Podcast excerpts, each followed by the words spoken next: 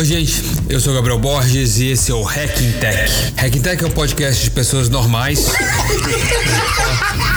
em sua maioria amigos e empreendedores, assim como eu, que são gente como a gente, com o propósito de inspirar, impactar e conectar gente através de suas histórias e de suas jornadas. Hacking Tech tem o apoio do Centro de Empreendedorismo do INSPER, Núcleo de Empreendedorismo da USP e FEA Social USP. Hacking Tech é um papo informal e descontraído que acontece geralmente na casa, escritório ou local de trabalho dos convidados, onde falamos de tecnologia, inovação, empreendedorismo e impacto. Bem-vindo ao início dessa jornada, espero que se inspire com a gente.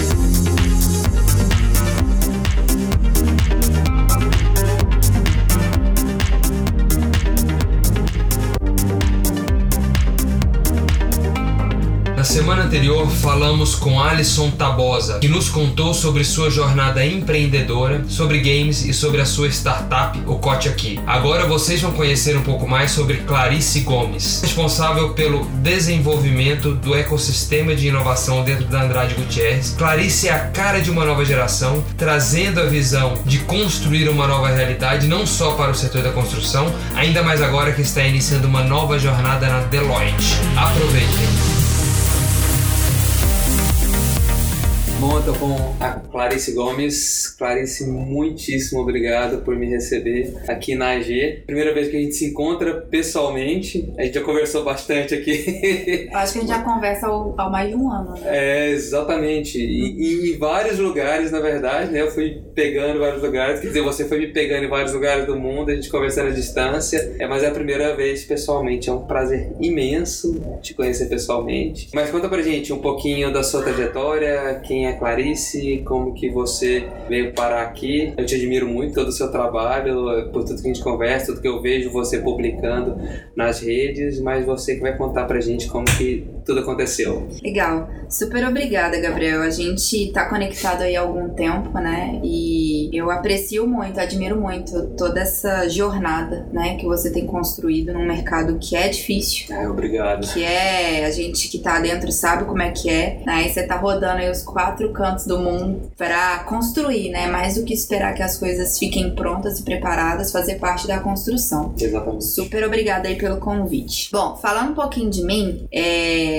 eu sou uma engenheira, né? Que de alguma forma abandonou aí a, a engenharia raiz para falar de transformação, falar de inovação, né? Tudo mais. Então tem mais ou menos 10 anos que eu tô no setor de construção. É, eu comecei a trabalhar cedo porque eu fiz curso técnico e aí eu, eu comecei a, a trabalhar com obra, reforma, muito no setor imobiliário. É, e eu entrei na, na Andrade Gutierrez há 7 anos. É, trabalhei muito com proposta, projeto, viabilidade, desenvolvimento de negócio. E há 3 anos, né, eu cheguei num ponto que eu falei, olha, é, não dá, não tô conseguindo fazer a diferença que eu quero aqui. Eu não concordo podem continuar fazendo as coisas do mesmo jeito o tempo inteiro. E aí eu levei uma proposta de implementar um projeto de inovação na área que eu trabalhava, né? E aí eu lembro assim que meu chefe, ele era um cara super bacana e tal, e falou, pô, Clarice, que legal isso daqui, só que, sinceramente, não tem o menor cabimento, né? Olha o momento que a gente tá, olha o setor, crise econômica, lá já.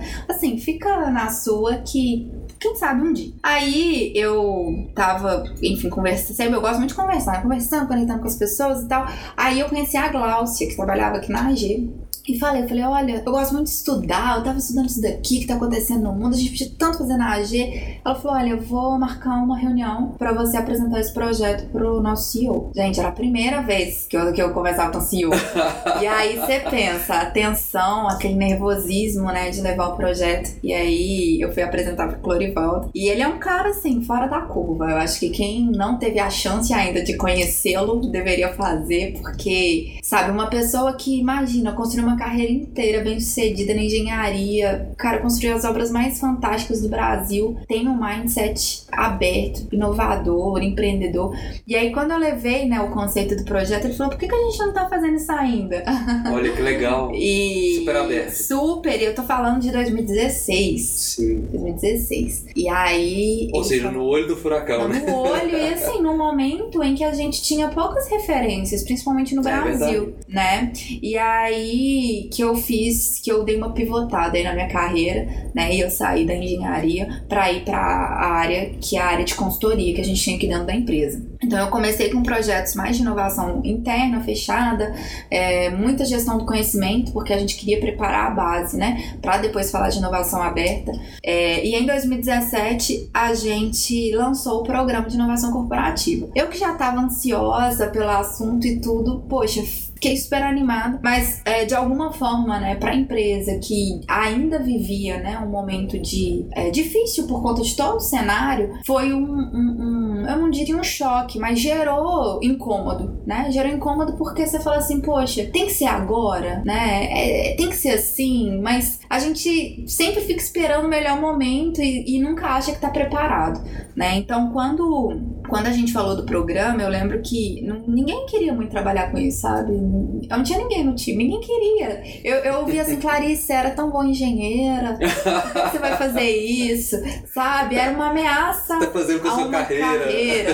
É, a, a uma suposta carreira que estava sendo bem sucedida, né? Mas assim, eu falei, gente, a gente tem que seguir o que a gente acredita. E se não der certo aqui, vai dar certo em qualquer outro lugar, eu vou conseguir impactar de outro Exatamente. jeito, né? Então, é, a gente começou e o movimento ele foi crescendo muito organicamente. Não tinha uma área, não, eu não tinha cadeira, não tinha nome no cargo, né? Não tinha. Isso era o menos importante. Eu tinha muita clareza que, que as, os resultados falam por si, né? E se o projeto fosse bem sucedido, naturalmente a empresa criaria espaço para todo o time que queria trabalhar com isso. Então a gente começou com um projeto de conexão com startups, que foi o Digital Day. Foi onde eu te conheci. Lembro. É, e foi muito engraçado, porque o projeto ele foi muito rápido. Da ideia até a execução do Demo Day, a gente gastou um mês e meio. Construir site, abrir inscrição e tal. Então não deu tempo de envolver a empresa como a gente gostaria. Porque, poxa, o termo startup já era desconhecido mais de um resto. É, né? Então a gente falou: olha, se for deixar todo mundo super a par o negócio não vai. Vamos meio que fazer, e aí na hora que tiver um pouco mais de coisa para mostrar, as empresas tiverem que a gente move todo mundo. Então esse um mês e meio foi meio que na escondida, assim, fazendo, trabalhando. Eu lembro que um amigo um dia me ligou e falou assim: Ô Clarice, eu acho que hackearam alguma coisa no site da AG e colocaram a AG no programa de inovação. Muito bom. Porque assim, não, faz, não fazia sentido. Eu lembro que a, a, a gente ia, fazia muito roadshow pelo Brasil, né? Falando, gente, então, é a AG mesmo. Geralmente vinha um homem aqui com uma botoeira e tal, mas no caso agora sou eu que tô vendo falar, para inovação. É, e aí foi assim, muito muito indo, mão na massa. A gente brinca que montou um call center, assim, na época do digital, que era pouco tempo, pra apresentar a gente pro mercado. A gente tinha uhum. turno de ligar para startups, a gente mapeava as startups que a gente queria relacionar e ligar, falar, então, é a gente, tá querendo trabalhar com isso, a gente acredita. Foi um trabalho muito inicial de, de se apresentar, de conhecer. E aí tinha startup que, me, cara, ficava desconfiado, falando assim, oh, não sei, sabe, esse negócio tá muito estranho, eu posso ir aí? Ah, vem, vem cá, conhece a gente, tudo. E aí, quando a gente fez o, o, o Demo Day, né, a gente levou é, a, a, liderança, toda a liderança da AG pro, pro Google Campus. Sim. E aí, pra maioria dessa, dessa galera, foi a primeira vez que ia no coworking, né? Então foi muito fantástico, assim, conhecer o ambiente, sabe? Conhecer. É, eu lembro que muita gente falou assim, Clarice, tem alguma coisa errada. Não tem condição, você não paga pra entrar, você não paga pra usar a internet. Deve ter alguma coisa escondida aqui que a gente ainda não percebeu. Então, esse modelo de trabalho, a gente fala de uma, do que está por trás né, disso tudo, que é uma cultura muito diferente de trabalho, de colaboração Sim. e tudo mais, fez muito bem para a empresa. E aí, quando a gente saiu do, do, do Demo Day, né, todo mundo com a cabeça borbulhando, poxa, eu não sabia que isso estava acontecendo, que tinha tanta gente incrível. Falei, gente. Que legal. Aquela é... oxigenada, né? Exatamente, assim, não é de se imaginar que as mentes mais brilhantes estão na nossa empresa, sabe? Hum. A gente tem que aceitar que todo todo o potencial, né? E o maior potencial ele tá na conexão, ele tá na rede e, e, parar de achar que somos autossuficientes. E eu acho que esse foi um é ainda um dos maiores desafios que a gente tem como empresa, porque a gente é ensinado, né? Todas as, as escolas aí de administração de alguma forma nos ensina a ser autossuficiente. Né? Você tem que ser bom sem contratar o melhor cara, você tem que, sabe, é, a gente é pouco ensinado a se junto com o seu concorrente para resolver um problema que é maior que a sua própria empresa, ou poxa, se seu fornecedor tá com dificuldade dificuldade, ensina o que você sabe, porque aí você consegue um fornecimento muito melhor. Depois que aconteceu todo o movimento do digital e a gente apanhou pra caramba, né? Porque eu brinco que o trabalho começa depois que o evento acaba. Ah, com né? Muita gente fala assim, poxa, o digital day foi um dia só, né? Um dia só. Nem foi. A gente voltou pra casa e garantir que tudo aquilo que gerou entusiasmo virasse realidade, né? É um trabalho ainda que tá acontecendo. Porque porque a- a- o mercado é conservador, a tomada de decisão, a gente tem inúmeras ferramentas e mecanismos para evitar risco né?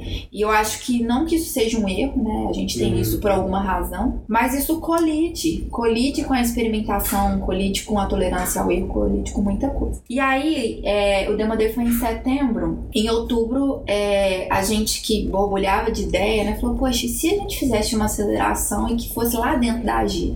Hum. Né? Você falou, não, gente, sem chance. É, imagina, tem proposta e nosso jeito de trabalho é diferente, compliance. Então a ideia do Vetor AG surgiu depois do, do, do Digital Day. Foi. Não, não tava planejado. Não, não tá. E assim. Foi muito rápido então. Foi, é porque a, a, a gente tem um. A gente brinca assim, que, que, que tem um espírito intraempreendedor muito forte, assim, de acreditar. Porque, sabe, não é assim, ah, nós ficamos fazendo planejamento estratégico da inovação e aí pensamos nas ações do biênio. Não, sabe? Foi assim, pô, o pessoal gostou do digital, a gente conseguiu alcançar os os resultados que esperava, isso gerou um quick win, né? Hum, Que trouxe credibilidade pro assunto, né? Uma certa credibilidade. Claro, lógico. E isso favoreceu com que a gente apresentasse uma proposta mais ousada. Mas, como eu falei, depende muito de como a liderança enxerga isso. E no nosso Uhum. caso, a gente né, tem um presidente que acredita muito. Então ele falou: olha, a gente sabe que o caminho não vai ser simples, né? Toda vez que a gente faz uma coisa pela primeira vez, a gente tem que estar preparado para isso. Mas a gente acreditava muito, né? Então começaram a, a, a, a concepção, o desenho da Vetor,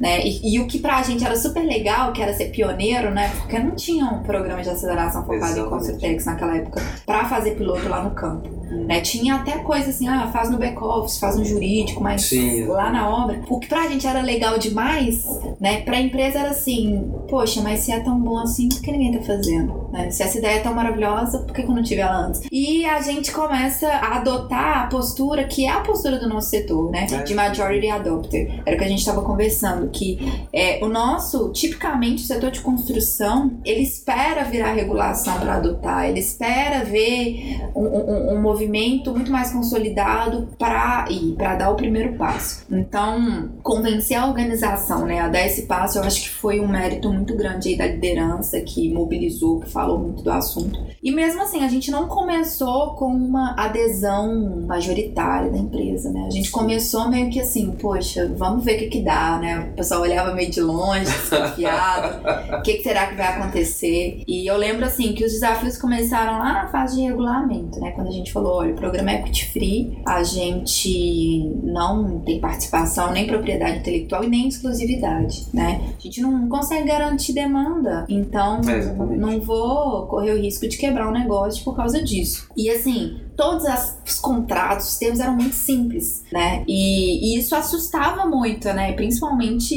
o, o, um modelo de negócio tradicional onde de alguma forma se protegia, e, enfim, Exatamente. tinha que adotar muitas cláusulas, muitos instrumentos jurídicos de proteção. E, e aí foi assim, a- a- foi o primeiro ato de fé, né? Eu Hum. falo que em muitos momentos a gente precisa ter ato de fé. Porque senão a gente entra no ciclo do ovo da galinha. Não, eu só faço ideia resultado. Poxa, mas eu só dou o resultado se eu mudar. Exatamente. Então a gente viveu isso com a cultura Lean, né? Que é uma cultura também que você precisa acreditar, você precisa fazer, e a gente tá vivendo isso com a inovação. Então, a gente acreditou que construiríamos relacionamentos com confiança, né? A gente acreditou que as pessoas têm boas intenções e que Hum. quando isso não acontece, isso é exceção. E a gente privilegiou a construção de relacionamentos assim. E aí eu falo que é foi muita sorte, né? A gente ter encontrado no caminho é, pessoas que pensassem muito parecido com a gente. Então, a gente recebeu aqui na, no programa da Vetor sete startups para o primeiro ciclo de aceleração. A gente preparou um espaço de coworking junto com a empresa, né? Então, no mesmo andar que a engenharia fica. É, e, e, eu brinco também que essa foi a obra com mais engenheiro por metro quadrado Brasil. Porque, gente, era muito engraçado que durante a obra, assim, toda hora alguém falava: Poxa, será que vai dar certo? Será que assim fica bom? A gente colocou cor, a gente colocou espaço aberto, sabe? E, e parece pouco, né, para quem já tá nesse meio, mas para uma empresa que era bege e branco. É, exatamente. É, uma quebra já de paradigma. é uma já, quebra né? de paradigmas. A gente tinha no projeto até uma sinuca, mas essa a gente teve que abrir mão. Ah, sério? O choque tava muito grande. Foi demais. Foi, e assim, eu não acredito que é isso que faz a diferença. Claro, eu não acredito que é puff colorido e, e sinuca, né? Eu acredito em transparência, eu acredito em colaboração e isso você consegue obter de outras formas. É, e aí a, a obra ficou pronta em abril desse ano, foi quando a gente recebeu. E aqui, né, o espaço da Vetor ele é uma zona neutra, sabe? O crachá é diferente, o crachá não é AG, o crachá é vetor. Legal. Porque a ideia é construir relacionamento importante. de forma transparente. Então eu não sento pra conversar com o Gabriel, não sento pra conversar com o cliente numa relação cliente-fornecedor, né? Eu sento pra conversar numa relação parceiro que tá disposto a dividir comigo os riscos e os benefícios todos de construir tecnologia, de construir Exatamente. solução nesse setor. É cooperação, colaboração. né? Exatamente. Então, assim, é uma outra mudança de paradigma que parece é, natural, mas que pra gente foi construída aos poucos. Porque né? no setor isso é muito forte, a relação com fornecedores. Tem-se o costume de bater em fornecedores, usam essa expressão. Né? Tem é. que apertar, tem que Espremer, espremer é, é. e, e bater em fornecedores. Então realmente é uma mudança gigantesca. E essa não é uma filosofia que a Andrade Gutierrez acredita e nem incentiva, né? A gente quer ter bons parceiros, a gente quer ter parceiros que a gente possa confiar, contar, ter relações de longo prazo e não ficar fazendo leilão é, de preço, porque não é o menor preço que entrega necessariamente a melhor solução para o cliente. É, e aí começou muito tímido, assim, né? Os empreendedores que tiveram aqui falam que, assim, poxa, as pessoas olhavam pelo vidro, olhavam de longe, poucos iam chegando, iam sentindo parte. E nesse momento, né, uma, uma coisa que, que eu acho que a gente tem que estar muito preparado, quem trabalha com, com isso, que resistência sempre vai ter, né? Sim. E não é por mal, é porque mudar é difícil. Mudar não é natural. Exatamente. Né? Tem uma pesquisa que ela é mais antiga, é uma pesquisa da McKinsey que fala que somente 30% das transformações organizacionais são bem-sucedidas. E aí esse ano, há dois meses, saiu uma outra que fala mais sobre o contexto digital, que fala que quando a gente fala de transformação digital, só duas em dez, dez transformações organizacionais são bem-sucedidas. Sabe, não é, e, eu não acredito que seja por falta de competência ou por falta de interesse. É porque a gente tá falando, sabe, de mudar hábitos que foram construídos por muitos anos que deram certo, que fizeram as pessoas bem-sucedidas, construíram carreiras, construíram projetos. Então, quando a gente começa, né, e quando a gente aceita o desafio de fazer diferente, isso tem que vir junto de alguma forma e falar, ó, faz parte do meu trabalho, né? Não é, ai, que horrível, tem que enfrentar a resistência. Não, faz parte. A gente Faz tem que parte. se preparar para isso. É, hoje existe muito estudo, existe muita ferramenta, existe muita metodologia discutida para falar de gestão da mudança, né? A gente usa aqui algumas e quando uma não funciona busca a outra e é tudo muito pautado na confiança, na transparência. Porque a gente fala muito de accountability, né? Poxa, eu quero todo mundo comprometido, engajado, dando resultado. Se a base não for confiança, isso não é construído. Né? E confiança precisa de tempo, precisa de, de olhar no olho, precisa de construir mesmo. Então a gente privilegiou muito essa construção. A gente teve muitas dificuldades pelo caminho, né? Eu vou dar um exemplo. Até hoje a gente não tem aqui na Vetor o Wi-Fi aberto, né? Se alguém chega, eu tenho que pedir lá no TI, etc. Poxa, é uma dificuldade que a gente tem de vir de um mercado de segurança da informação, É, enfim, tinha desafios e barreiras. Mas a gente fala disso com muita transparência, é um assunto que pode ser discutido. A, a cultura da AG evoluiu muito nos últimos anos, né? Hoje, falar de problema não é mito mais, né? Nem sempre a gente consegue resolver todos na velocidade que a gente gostaria, mas reconhecê-los e principalmente reconhecer causa raiz, né? Que é uma coisa que a gente fala muito também, é, é uma herança aí da cultura que a gente está construindo e conseguiu consolidar, né? A gente tem que fazer discussões com fatos e dados e com causa raiz. Aí sim a gente consegue progredir e evoluir numa velocidade maior. Então acho que foi muito benéfico, sabe? Essa parte toda aqui de convivência corporativa. A gente abre muito espaço também para receber parceiros, pra gente fazer alguns meetups, recebe concorrente, fornecedor, cliente, porque o assunto ele não tá consolidado para ninguém, né? Eu, eu, eu, digo que a gente tem a sorte de conviver num momento em que essa ciência está sendo construída. Então não tem um livro que te fala assim, olha, a Bíblia da inovação tá aqui, segue aqui que vai dar certo. Então tem que ser discutido mesmo e, e, são sempre momentos muito ricos, assim. Alguém fala, poxa, eu tentei isso, funcionou, essa abordagem é, é muito valioso, assim. A gente gosta muito de fomentar essas discussões, então esses encontros aqui têm funcionado muito para isso. É, e quando a gente fala do outro ambiente, da construção que é o ambiente obra, é, esse então é foi incrível, assim, o aprendizado que a gente teve, porque a gente tem muito preconceito, né? Todo mundo tem. E aí eu gosto muito um pouco da polarização empresa startup, porque hum. no fundo é tudo gente. Exatamente. Gente como a gente, tem hora que o preconceito nasce dos dois lugares, né? Eu lembro um dia que uma startup falou: Olha, Clarice, tem que fazer uma integração do meu software com o seu sistema de TI. E assim, eu já desisti, nem vou falar nada porque eu sei que não dá. Eu falei, uai, mas por quê, né? Alguém te falou que não dá? Não, não falou, mas é óbvio que não dá, né? E aí a gente ligou para o nosso coordenador aqui de sistemas e não gastou 10 minutos para a integração ser validada. É, então a gente rompe muito preconceito pela experimentação, né? Que é exatamente o conceito de ir lá e fazer, medir e construir, exatamente. né? É, a gente tem um, uma empresa que tem um valor que eu já me apoderei, né? Que é assim, na dúvida vai lá e faz. Porque a gente é desse jeito, assim, tá na dúvida? Será que vai dar certo? Será que não dá? Será que a norma passa? Vamos fazer. É, exatamente. E aí a gente descobre. E aí, quando a gente foi para as obras, cada obra recebeu é, um ou dois ou três pilotos, né, para implementação dessa tecnologia lá. E foi uma chance, assim, de convivência, sabe? Uma chance, primeiro, da startup estar tá lá no campo, conhecendo o problema em escala real. Né? O Diego da Construcode, ele fala, assim, que nenhuma Construtec deveria desenvolver solução, é, seja de software ou de hardware, sem estar tá lá no campo. É, Porque uma coisa era o que ele tinha antes, outra coisa era o que ele tinha depois com o usuário, sabe? Com a pessoa que opera, que, que, que enfim, agrega valor. Então, o, foram cinco meses muito bem vividos, assim, né? Com todas as dificuldades que existem. De ir lá pra Belo Monte, ficar dois dias viajando, de ir, ir não sei para onde não, e não pegar celular. E Isso. acho que teve gente que ficou três dias sem comunicar, sem comunicar, porque não pegava o telefone e a gente não sabia que não ia pegar, enfim. Então, tem toda uma série de dificuldades que também é uma experiência de amadurecimento profissional muito grande. Claro. Né? Eu falo que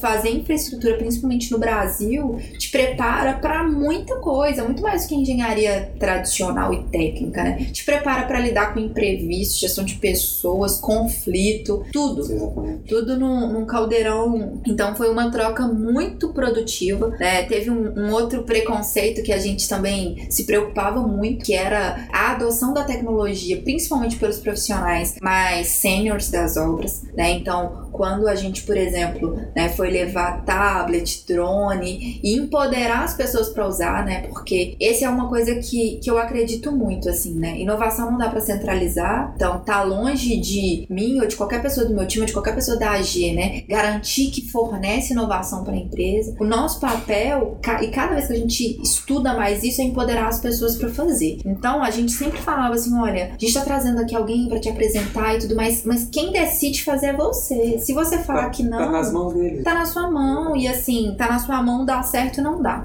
E aí tinha muita preocupação, né? De, poxa, será que ele vai se acostumar? Será que o, que o mestre, que já tá na obra há 40, 50 anos, vai topar mudar o jeito de fazer para usar um tablet, pra usar um celular? Será que vai dar tempo dele aprender? Né? E, e essa discussão sobre educação é engraçado como ela se cruza com construção, né? Porque as pessoas perguntam, assim, eu já, já recebi pergunta também do nosso, da turma aqui do, do, do executivo, falando, olha, eu já fiz mestrado, já fiz doutorado, estou perto de aposentar, não dá mais tempo de eu estudar IoT, não dá mais, sabe, se eu tiver que estudar indústria 4.0 para eu continuar relevante, poxa, eu, não é para mim, é pra vocês que estão novos e tudo mais. É, e a conversa é assim, o ciclo de aquisição do conhecimento também mudou, é não necessariamente, Totalmente. você não precisa fazer uma faculdade mais, uma graduação, uma pós, para poder trabalhar com indústria 4.0, né? Então, o, o, aí vem uma outra alavanca de gestão da mudança, né? Que é deixar as pessoas confortáveis para falar do assunto. Porque tudo que não é confortável a gente repele, né? A gente repulsa de alguma forma. Então, a gente promoveu muitos encontros, muitos debates para trazer as pessoas que não necessariamente estavam imersas para que elas fossem se sentindo confortáveis e entendessem que tem um tanto de método aí de aquisição de conhecimento, de absorção, que não necessariamente é ficar sentado numa sala quatro anos estudando. E aí, voltando lá pro caso da obra, né, tinha muito essa preocupação. E aí tem um exemplo muito legal de, uma, de um aplicativo que a gente levou lá pra produção, que tinha muito essa preocupação e o encarregado, sem contar para ninguém, chegou no momento de check-out, todo dia a gente faz na obra, né, pra fechar a produção, ele levou o aplicativo pro time dele e falou: olha, a partir de agora a gente vai usar desse jeito. E ele tinha adotado naturalmente, né? Sem qualquer pressão ou, influência. Ele adotou porque fazia sentido, né? Exatamente. né? E, e, aí ele até fala assim: antes eu andava com a prancheta debaixo do braço, hoje eu ando com o celular no bolso. No bolso, exatamente. Né? E, é, e é o celular, ele é o caminho, né? Ali dentro eu coloco o apontamento de produtividade, eu coloco a leitura de projeto, eu coloco a comunicação com o time, hum. eu coloco a interface com o projetista. E aí a gente que ficava de longe, né, criando julgamentos e falava, poxa, vamos testar, vamos pegar o feedback em escala real, um para um, e conhecer a dificuldade lá na frente mesmo. E a avaliação que eu faço disso tudo, né, é que, primeiro, a gente tem que ter muita sensibilidade para entender o problema do outro, né? Isso é uma coisa que, que eu aprendi, principalmente que eu sou muito animada com tecnologia, eu sou muito entusiasmada. Então, tudo que eu via de diferente, eu chegava para os meus clientes internos e falava assim: olha só, olha isso daqui, que fantástico. Aí um dia eu levei para um gerente uma tecnologia de inteligência artificial, eu falei: olha só isso daqui. É muito, é muito bacana, né? Ele falou: Clarice, como é que você quer? Eu não esqueço nunca que eu me preocupo com inteligência artificial se eu não tô conseguindo contratar uma pessoa com a velocidade que eu preciso para estar na minha frente de trabalho. Me ajuda a resolver isso? Né? Eu falei: é, realmente, a gente. Prioridade agora. É, o maior problema é o seu, né? Isso é o mais importante. Aí a gente conseguiu uma startup super bacana, com parceria que a gente fez com o Pipefy, para implementar um processo automatizado de contratação de pessoas na obra, reduzindo o lead time em 40%. Olha. Aí ele ficou mais tranquilo, a gente conseguiu avançar com outros projetos que eram até mais disruptivos do que esse. Né? Então eu acho que, às vezes, na ânsia de levar uma tecnologia, a gente atropela outras necessidades que são mais básicas e que são mais simples mesmo, que tem soluções mais simples, mas que são ótimos quick wins né? Pra gente criar confiança e pra gente também gerar espaço. Porque toda vez que a gente elimina um problema, a gente gera mais espaço intelectual para as pessoas conseguirem é, se dedicar né, na construção do novo. Um outro aprendizado que a gente teve aqui na Vitor foi a importância de trazer as pessoas juntas o todo o tempo. Né? Então, por exemplo, quem selecionou as startups residentes do primeiro ciclo foram os gerentes do contrato. Porque daqui a pouco eram eles que receberiam essas mesmas empresas para implementação das soluções. Né? A gente também montou todo um, um programa de de stakeholders, que tinha mentor, tinha consultor, tinha parceiro interno. Né? A gente foi mapeando os perfis e entendendo assim como é que essa troca pode ser produtiva, né? E, e aí foram mais de 110 stakeholders no primeiro ciclo do programa para que todo mundo fizesse parte. Teve uma outra prática também que eu acho que ajudou muito, que eram os pré-demo a gente chama de squeeze. Então, de 15 em 15 dias, a gente tinha apresentações aqui da evolução dos projetos. E não era uma apresentação unilateral, né? De um lado a gente tinha startup contando, olha, evoluía assim, isso aconteceu, tô com esse desafio. E do outro a gente tinha convidados da empresa que orientavam, falavam, hum, por que você não vai por aqui? Poderia ser assim. E, de fato, co-construir essa solução junto e num ciclo de muito menor. Então, quando a gente teve o Demo Day final, obviamente, né, tinha consolidação de resultado e tudo, mas não era desconhecido para a empresa. Todo mundo estava ali, para e passo, já acompanhando como que tudo estava acontecendo. Então, eu acho que isso é super importante. E o terceiro é o que eu falei, né? Na dúvida, gente, vamos fazer né? Porque a gente tá num setor que é muito regulamentado, que tem norma pra caramba, né? Apesar de ser tudo tão, tão empírico, né? A gente gosta de, de, de racionalizar e enfim. E aí tem até um exemplo de uma startup que a gente trabalhou aqui que fazia é, medição com IoT de em, ensaio laboratorial, fazia Sim. medição de umidade. E aí a gente tem normas da ABNT que regulam, regulam esse serviço, né? E aí eu lembro que as pessoas, as pessoas falavam assim, gente, mas pra que a gente vai avançar com esse negócio? A norma fala que tem que ser assim, não pode ser assado, sabe? E aí vai que não é preciso, vai que eu falei, vamos lá fazer, né? E, e, é engraçado que, que o Jean contando, né? Ele fala que estava lá, né? Saindo o resultado e aquela tensão, aquela expectativa, torcendo, né, para que desse na precisão que precisava e tal. Aí deu, aí na hora ele mandou mensagem assim, claro, deu 0,02% de desvio, passou. Caramba, olha e assim, só. e o resto, gente, o resto é consequência, né? Eu acho que quando a gente aceita o desafio, você tem que estar preparado para a jornada inteira. Exatamente. Então, validou o piloto, prova de conceito, mas é só o primeiro passo. Depois você tem que ir lá, mudar processo, às vezes mudar regulação, Exato. influenciar para o mercado amadurecer junto. E até internamente, né? Não necessariamente um piloto bem sucedido é um rollout bem sucedido. É um ciclo longo, né? Igual a gente estava comentando anteriormente. É. É um ciclo longo que tem que estar bem estruturado, porque se a gente não se prepara, né, do mesmo jeito que as coisas começam, elas, elas acabam. Então eu acho que é, essa experiência, né, a gente, a toda encarou com muita coragem, porque a gente está num momento ainda de recuperação do setor. Coragem para aprender, coragem para falar que a gente não sabe tudo.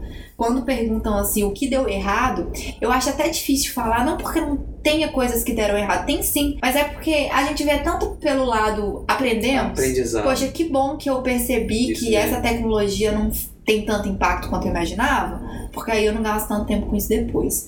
Então, acho que uma prova dessa, desse aprendizado, né, é o que está sendo, sendo pensado aí para 2019. Então, a ideia é expandir o programa, expandir as iniciativas, agora que é, a gente se sente um pouco mais confortável também com o assunto, é, e continuar, né, construindo boas relações, porque no fundo é tudo gente, né? Tudo começa e termina com gente.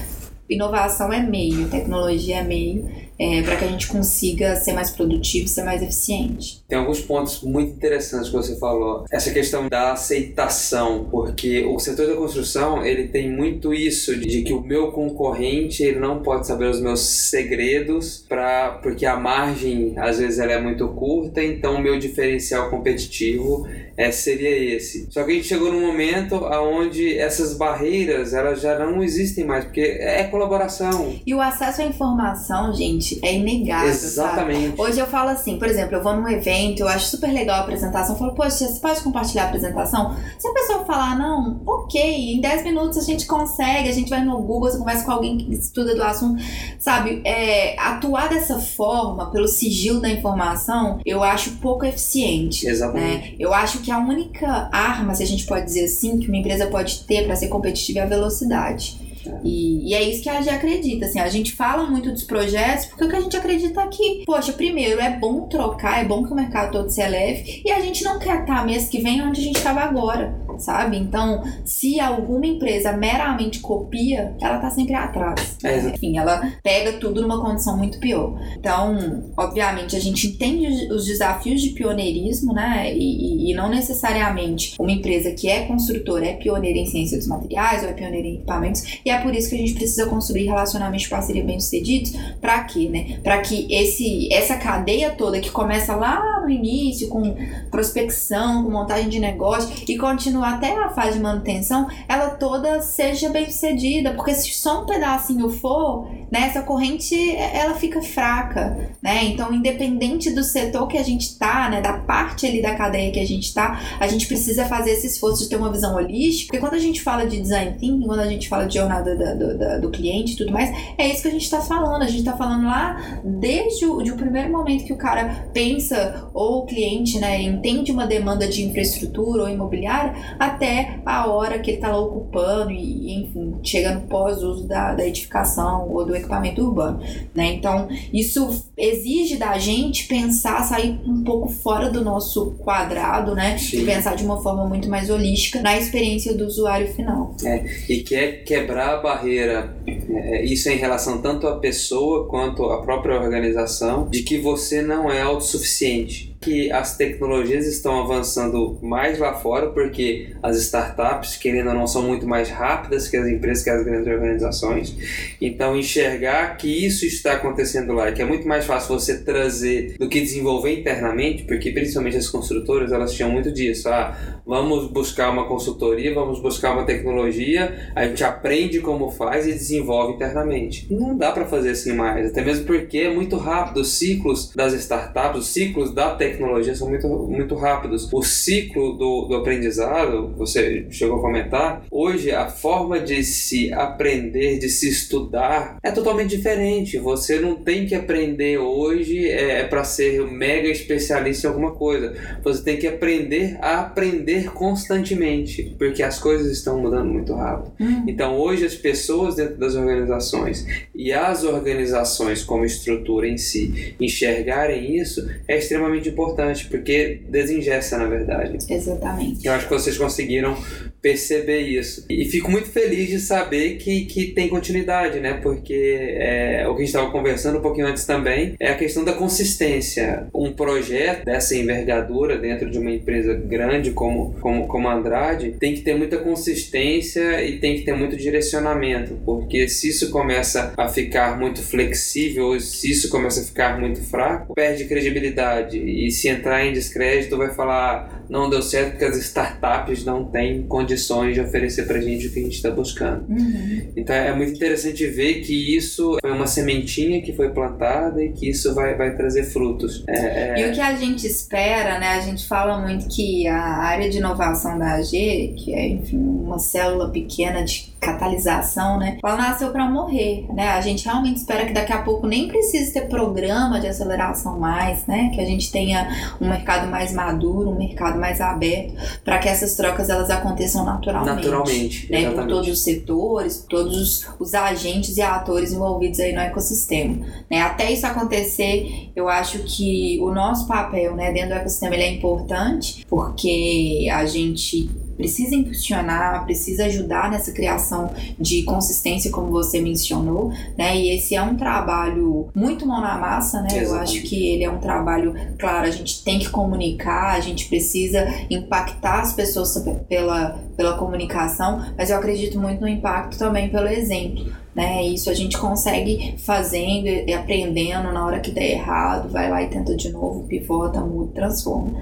Né? Então eu acho que é, ainda tem muito chão pela frente porque o mato é muito alto. A gente está É, falando de uma indústria que tem produtividade estagnada aí nos últimos 20, 30 anos, mas que apesar disso tudo, dobrou os investimentos em inovação nos últimos 10 anos. Né? Então isso mostra essa confiança que existe, essa esperança que tem por trás de um cenário que foi muito nebuloso e que agora tem, tem se consolidado, tem se estabilizado mais. Sim, as necessidades são várias, são muitas, são gigantescas, mas precisa ter essa abertura também, né? Porque tem toda uma questão que a gente estava falando um pouco antes também de, de, de maturidade, de tecnologia, mas aí vem a questão de ter a abertura para tentar, para testar, para realmente é, aplicar e ver caso de não ser aplicável. Exatamente. É, que, é, que é a questão da- da- das várias pivotadas de várias startups. Realmente é isso. Às vezes é, é muito laboratório, é muito, é muito tentar fazer por si só. E como o, o Diego comentou, quando você está no canteiro de obras conversando com as pessoas, o teste de usabilidade do aplicativo ou da tecnologia, você vai perceber, puta, não é isso, não é esse o caminho. O caminho é um pouquinho mais para cá, um pouquinho mais para lá, ou totalmente diferente. Então isso faz toda a, a diferença. Só que para isso a gente precisa do mercado, das empresas abertas, para que a gente consiga ir para campo e realmente aplicar, testar.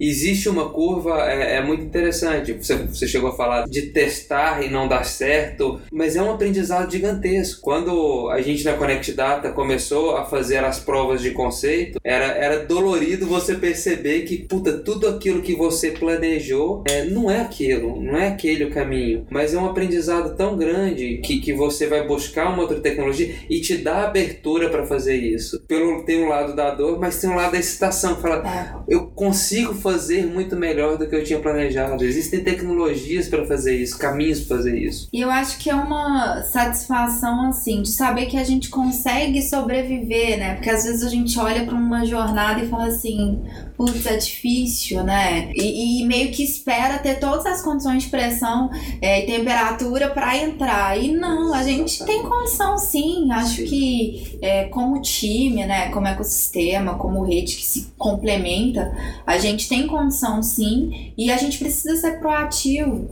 né? Eu acho que enxergar tudo que é pioneiro, tudo que é novo e tudo que é dor, e o nosso setor tem muitas, como grandes oportunidades de transformação. Eu acho que a única. É, eu gosto muito de mudança, né? Então é para mim é, é, até difícil. Se eu penso que nada vai mudar, seja na minha vida pessoal, seja na vida profissional, nos próximos cinco anos me dá um pânico. Assim. Então, sei bem como é isso. Eu fico muito animada quando eu vejo que uma coisa vai ser diferente, que vai ser outro lugar, que vai ser com outras pessoas e tudo mais. Então, eu fico muito animada de saber que a construção vai mudar pra caramba, sabe? Porque fora de toda a parte de metodologia, processo e tudo mais, o nosso modelo de negócio, cara, não dá para continuar assim. É, exatamente. É, o, o, o modelo de negócio, de construção, de infraestrutura e tudo mais, ele vai se transformar consideravelmente. E eu acho que pra gente que gosta do assunto, que está envolvido, é uma satisfação muito grande poder Sim. fazer parte de um momento desse, né? De, de, poder influenciar e trabalhar, enfim. Interessante é que isso é muito claro, é, é só o início da mudança. Só. A uhum. gente tá, tá no começo, a gente tá. tá... Pontinha do iceberg. É, a pontinha, e a gente tem essa possibilidade de fazer parte disso, né? É, exatamente. É, mas tem, tem a questão do, do pioneirismo também, né? É, eu gostei muito, eu não conhecia a sua trajetória, hoje é a primeira vez que a gente conversa pessoalmente, é, dessa mudança que você teve de buscar mais para sua carreira, de ter. É, é muito parecido com o que eu vivi, porque eu toda a história da Connect Data começou porque eu queria fazer algo diferente. Então, eu estava dentro de uma empresa, é, teoricamente tinha possibilidade de fazer coisas diferentes. Então, quando eu fui para a Universidade de Cambridge estudar inovação e empreendedorismo, voltei, puta, cheio de ideias, querendo mudar um monte de coisa. E, e foi mais, mais ou menos isso que você viveu. Só que foi um balde de água fria para mim. Falou, Gabriel, não é o momento. Internet das coisas. É, nisso, nisso estava certo. Internet das uhum. coisas é uma coisa para daqui cinco cinco anos. E eu dentro de mim falei, puta, mas se é daqui cinco anos eu preciso começar agora. Uhum. e essa foi a decisão. É, e essa foi a decisão. Não tive abertura que você tem pra buscar um outro caminho e falar assim, ah, realmente vamos fazer aqui dentro. Então eu falei, gente, isso é minha vida, é minha carreira, é, é o que eu tô buscando. É lógico que, que todas as decisões que você toma tem, todo, tem uma série de consequências, né? Uhum. E a gente tem que ser forte, a gente tem que lutar, tem que acreditar muito no que a gente está buscando para realmente é, dar continuidade, a gente tem que ter consistência também para essa busca, porque o, o, caminho mais fácil é desistir na primeira dificuldade. Mas isso não fazia parte de mim, e ainda bem que não fez parte de você, porque você foi conversando com outras pessoas também para buscar caminho para isso. Fico muito feliz, é, inclusive por tudo que você conseguiu construir aqui dentro para nós, né, para o setor. Eu me incluo porque é um ecossistema que a gente está construindo, que a gente está conseguindo é, fazer uma trazer uma mudança não só para o setor da construção, mas para essas novas gerações de, de, de, profissionais. Exatamente. Porque hoje é uma pegada totalmente diferente de quando eu entrei no mercado e quando você entra no mercado. Não, com certeza, assim, a gente, eu gosto muito de ir no ambiente universitário, de voltar na universidade, né, porque eu acho que o nosso papel é fomentar a cadeia toda, e eu vejo o mindset do, do, da turma que sai hoje, né, comparado com quando eu saí, que não tem nem tanto tempo, assim, a diferença que é, né, a diferença de visão, de, poxa, na minha época, as pessoas faziam concurso público, gente. Quem faz concurso público hoje, né? Eu tinha colega que vai falar assim, não, eu vou estudar. Eu tinha, eu tinha certeza que eu não era da, é. da, da, carreira da estabilidade, mas assim, muita gente almejava e hoje você vai assim, ninguém fala assim, não, eu tô procurando isso aqui porque é garantido, porque. Não, as pessoas querem se a, né, atrelar a, ao que acreditam, né? Tem uma definição que eu gosto muito, que é a gente alcança, né, o emprego dos sonhos ou trabalho, o nome que a gente quiser dar, quando a gente consegue conciliar três grandes círculos, né, três grandes pilares. O primeiro é o de valores, né, que é trabalhar com uma coisa que a gente acredita. O segundo é, é o da conhecimento, que é trabalhar com uma coisa que a gente é bom de fazer, né, que a gente sabe fazer. Exatamente. E o terceiro é trabalhar com aquilo que a gente gosta, né, aquilo que a gente sente prazer. Eu falo que é, ser sério, né, não tem nada a ver com ser bom e ser produtivo e ter performance. Né? A gente tem que ser feliz, a gente tem que contaminar positivamente o ambiente que a gente está. É, e isso não é fácil, porque principalmente em ambientes corporativos ou em determinados segmentos, é, a, o senso de de alguma forma até admiração de um profissional, enfim, tem muito a ver com um posicionamento às vezes muito sisudo, um posicionamento Sim. muito sistemático, né? E, poxa, eu sou muito feliz de poder trabalhar com muita alegria nos lugares que eu tô. É, e eu acho que a AG me permitiu isso e eu, enfim, sou muito grata por toda a chance. É, como eu falei, eu gosto muito de mudança, então eu me preparo agora para uma nova mudança, né? Eu vou continuar trabalhando com inovação, mas é, não só no setor de engenharia e construção. Então eu vou para a área de consultoria para poder é, levar o que eu gosto de fazer, o que eu acredito, para outros clientes, para outros segmentos. Né? Eu fico super feliz porque eu sei que o assunto na AGI está muito bem encaminhado, tem pessoas muito competentes né, que vão continuar essa missão. Então, como eu falei, 2019 vai ser um ano muito melhor do que 2018 foi, né? Os programas vão aumentar e tudo mais. É, e vou continuar sempre por perto, né? Porque. Por a, favor. O ecossistema, a gente, enfim, precisa estar tá muito conectado e em rede. E espero poder trocar muito com, com todo mundo. Sim. Eu desejo muita sorte muito obrigada. Quer dizer, na verdade você é muito competente, a sorte vai ser o de menos, né? Nessa nossa Mas nessa sua conto, nova trajetória. Eu conto com vocês, né? Eu realmente acredito que, que a evolução, principalmente do ecossistema brasileiro, né? Que a gente sabe, principalmente quando estuda e vê as coisas que acontecem lá fora, as barreiras que a gente tem, que não são poucas, os desafios Sim. que a gente tem, eu realmente acredito que essa evolução está muito relacionada a um crescimento é, total, né? do setor Sim. e não necessariamente um, um, crescimento de uma empresa ou outra. Então, é, fico super à disposição, porque esse é o assunto que eu mais gosto de falar. Tem horas que eu até esqueço que, que horas que eu trabalho, porque é tão bom, né? Você poder é verdade, fazer, trabalhar é com o que você gosta, que o assunto, que o negócio fica todo. Se mistura, né? Se mistura. Mas isso é uma é coisa muito boa. Então, uhum. eu gosto muito de trocar. Quem quiser bater um papo, trocar uma ideia, é, tô aqui. Podem me, me chamar. Tá, então eu vou, vou, vou, começar, eu vou terminar ao contrário. Você vai falar primeiro como que você se conecta com as pessoas, como que as pessoas podem se conectar com você, então. Tá, eu acho que a ferramenta mais acessível é o LinkedIn, então eu uso bastante. É, e eu gosto muito de encontrar as pessoas, né? Então eu estou sempre nos eventos, assim, de, de inovação e não só de inovação do meu setor, porque eu acho que a gente precisa se oxigenar também, Sim. né? Porque os vieses, eles estão em todos os lugares. Então ontem mesmo eu estava no evento de flexibilidade do trabalho, enfim, eu gosto muito de conversar, de trocar, né? Então, enfim, se vocês tiverem alguma coisa bacana para fazer, contem comigo, eu adoro participar, principalmente de tribos diferentes, porque eu acho que a gente abre um pouco a nossa cabeça também é, para os vícios que a gente às vezes vai construindo, né, dentro do ambiente que a gente está. Mas eu acho que para primeiro contato, o LinkedIn é uma ferramenta muito ágil, né, para a gente se conectar. Legal. É, eu, eu gosto bastante também de, de, de, outras indústrias, de pegar exemplos de outras indústrias, tanto de gestão, tecnologia. Eu acho que isso enriquece muito e, e, e toda essa busca de internet das coisas para a construção civil começou dessa forma, né? Foi muito. enxergando é, como as outras indústrias trabalhavam, conexões, conectividade para trazer isso para para a construção civil. E como que você se inspira e como que você busca inspirar essas novas gerações aí também? Então, eu me inspiro muito pela história dos outros, né? Eu acho que toda vez que a gente olha para alguém, primeiro a gente aprende muito sobre a gente, né? É uma ferramenta muito poderosa de autoconhecimento. É, e a gente desenvolve muitas competências que são muito importantes para o mundo que a gente está, né? Então, apesar de vir de toda essa área é, exata, né? Engenharia e tudo mais, eu gosto muito de me inspirar e estar tá muito em contato com todo esse lado humano, né? Além de trabalhar com isso tudo. Eu sou professora de inteligência emocional também, de yoga.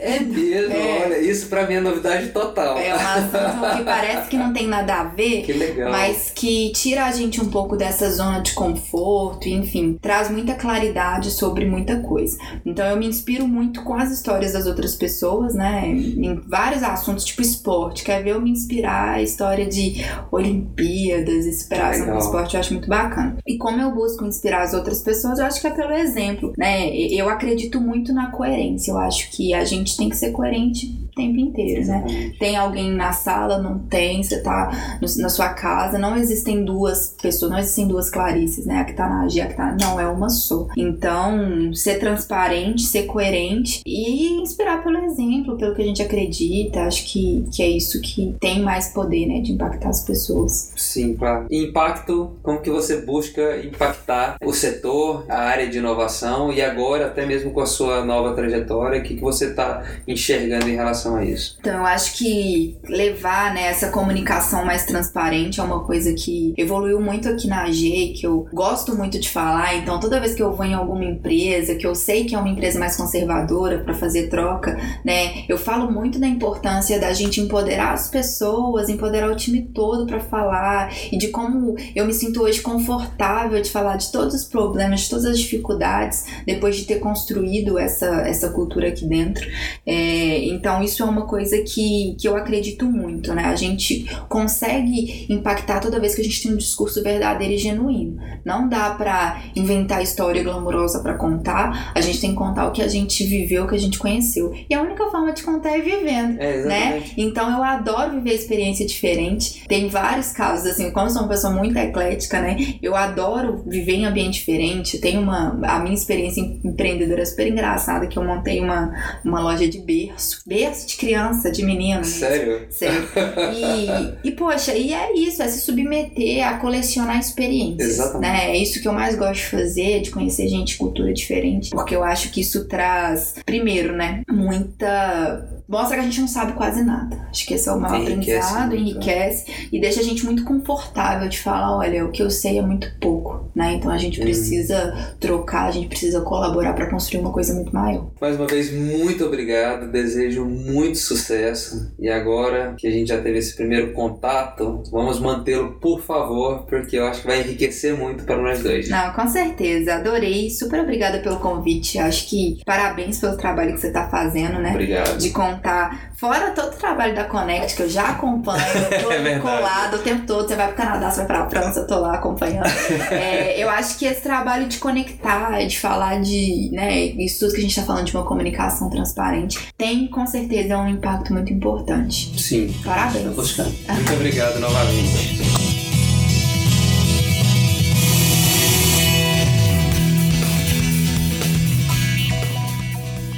Na próxima semana vocês conhecerão a jornada de Jonathan Berezovsky, fundador da Migraflix, uma organização não governamental sem fins lucrativos que tem o objetivo de integrar refugiados e imigrantes social e economicamente a partir da divulgação de sua própria cultura. Uma história inspiradora para vocês aproveitarem e curtirem agora nesse clima de Natal. Obrigado por ficar com a gente até o final. Hacking Tech é um podcast semanal. Te espero no episódio da próxima semana. Caso faça sentido para você, comente e compartilhe. Assim podemos inspirar, impactar e conectar ainda mais pessoas. Tchau, gente!